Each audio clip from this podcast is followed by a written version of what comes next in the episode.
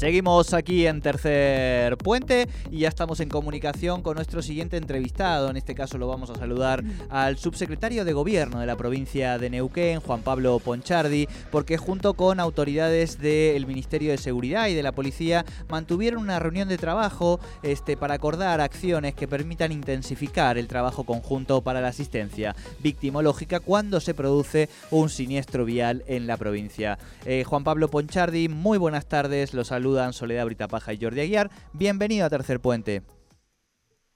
Buenas tardes Jordi, buenas tardes Soledad y un saludo a la audiencia. Bueno, muchísimas gracias por atendernos. Eh, ahí Jordi hacía ¿no? un, resumen eh, de, de, esta reunión que, que, han mantenido y nos gusta... Eh, los escucho medio bajito, yo no sé si ustedes A ver ahí. A ver si lo podemos mejorar un poquito. ¿Me escuchas un poquito mejor? Ahora mejor. Bien, bien. Bueno, ahí Jordi resumió un poco lo que el objetivo ¿no? que ha tenido esta reunión. Queríamos obviamente interiorizarnos más sobre este tema y conocer cómo es esta, esta atención a las personas víctimas de siniestros viales y a sus familiares. Bueno, les cuento. el año pasado, justo hoy se cumple un año, se sancionó, la legislatura provincial sancionó la ley 3.238, que es una ley que modifica la ley 2152, que es la que fija las competencias del Centro de Atención a la Víctima de la provincia de Neuquén. en ese momento, esa actualización de la modificación de la ley incorporó eh, para esta oficina provincial lo que es la asistencia a víctimas de siniestros viales en, circunstancias en las cuales hubiera eh, víctimas fatales o eh, personas con lesiones gravísimas. En función de eso, de, esa, incorporación de esa competencia para esta oficina, eh, la Subsecretaría de Gobierno y el Ministerio de Gobierno y Seguridad, que es de donde depende la Subsecretaría, viene trabajando con la Fundación Empatía y con un grupo de municipios de, la provincia de Neuquén, eh, en el armado de una red de eh, contención y de asistencia a, familiares y a las víctimas de, siniestros con estas características que yo les referenciaba, donde hubiera involucrado víctimas fatales o eh, personas con lesiones gravísimas. En ese marco es que el Ministerio, la ministra Merlo, emitió una resolución en la cual nosotros eh, fijamos un, recorrido que tiene que hacer la, información una vez sucedido un siniestro de estas características para eh, que ya sea la policía, el sistema público de salud, los bomberos, defensa civil de cada localidad y nosotros, o sea, el Centro de Atención a la Víctima, eh, tomemos conocimiento de, lo sucedido y activemos esta asistencia victimológica que, estamos obligados a prestar. Así que eh, la reunión que hicimos en el día de ayer eh, fue un poco para coordinar con, con, quien normalmente es la primera eh, organización que llega a, al, momento, al que es la policía, y para que ellos nos suministren la información que nosotros necesitamos para comenzar nuestra intervención.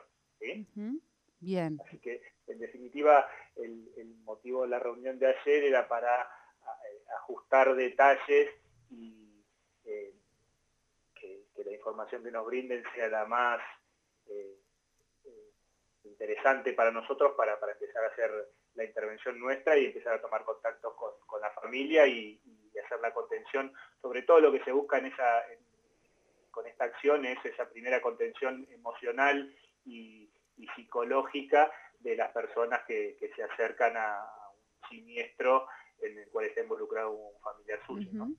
Em, entiendo que esto además han, han hecho algunas intervenciones ya, independientemente de que hoy le estén dando otra forma y estén coordinando y articulando otro tipo de trabajo, ya desde los equipos profesionales se ha ofrecido esta asistencia y esta esta contención perdón, eh, psicosocial. a ver. me escuchan bien, pero yo no los escucho nada. ¿eh? A ver ahí.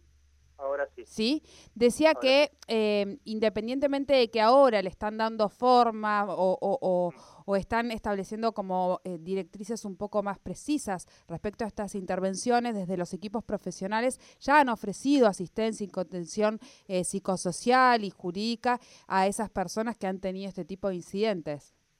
Sí, por supuesto que em, el Centro de Atención a la Víctima lo que hay que diferenciar son eh, como dos instancias. Eh, la instancia en la cual eh, la gente se acerca al centro de atención a la víctima, donde se brinda asistencia desde lo psicológico con profesionales de la psicología, con asistentes sociales y asistencia jurídica con, este, con, los abogados del centro de atención a la víctima. Esa es, es una segunda instancia cuando ya ha pasado un tiempo por ahí eh, prudencial, tres, cuatro días desde que sucedió el evento. Ahora lo que nosotros estamos propiciando es una asistencia en, una primera instancia que es en, al poco tiempo de sucedido el siniestro, y las primeras 48, 72 horas, que son los, por ahí los momentos más críticos desde lo emocional y desde el shock que sufre eh, las personas que, pasan por una situación de este estilo. Entonces, eh, estamos tratando de eh, afinar y de ajustar las intervenciones en ese periodo inmediato de, sucedido el siniestro y ese, ese acompañamiento y esa asistencia no es necesariamente a través de un profesional. puede ser una persona con, con una capacitación eh, en la temática y, con conocimiento de cuáles son los recursos que tiene el Estado para asistir, eh, ya sea en un, en un hospital o para, o, para, o para saber los pasos que, se suceden en un, en un, siniestro de estas características y no es necesariamente, como decía, un abogado o un psicólogo, psicóloga o asistente social. Eh, bien, y mm, por otro lado, eh, mm, consultarte ya por último, eh, van a poner en marcha algunas capacitaciones para, para, poder preparar a, aquellos que tengan que hacer estas, esta atención primaria que mencionabas recién. Exactamente. Nosotros em, estamos en una serie de, firmando una serie de, convenios con municipios, como referenciaba al principio de la entrevista, en la cual lo que buscamos es ganar territorialidad, o sea, estar cerca de, las, de los lugares donde, donde se sucede el, siniestro. Por ejemplo, si un siniestro se sucede, eh, ocurre a 400 kilómetros de Neuquén, si nosotros tuviéramos que salir desde acá con, con, este equipo de trabajo para, para hacer ese acompañamiento o esa asistencia, tardamos 3-4 horas o más en llegar. En cambio, si nosotros tenemos eh, distribuidos en la provincia, en los diferentes, trabajando eh, coordinadamente con los municipios, tenemos gente capacitada que por ahí está a una hora del lugar del siniestro. Entonces, el ministerio, en este caso, está en este momento eh, con vinculándose con especialistas y con profesionales con trayectoria en estas temáticas para capacitar a esos equipos de, eh, que se comprometieron los municipios a aportar para, para adquirir los conocimientos y las técnicas y las, y las capacidades para asistir a, las personas que están involucradas en este tipo de situaciones. Bien, bien, bien. Bueno, muchísimas gracias de verdad por esta comunicación eh, y bueno, estaremos en contacto en, próximas, en próximos temas. Bueno, les agradezco mucho a ustedes.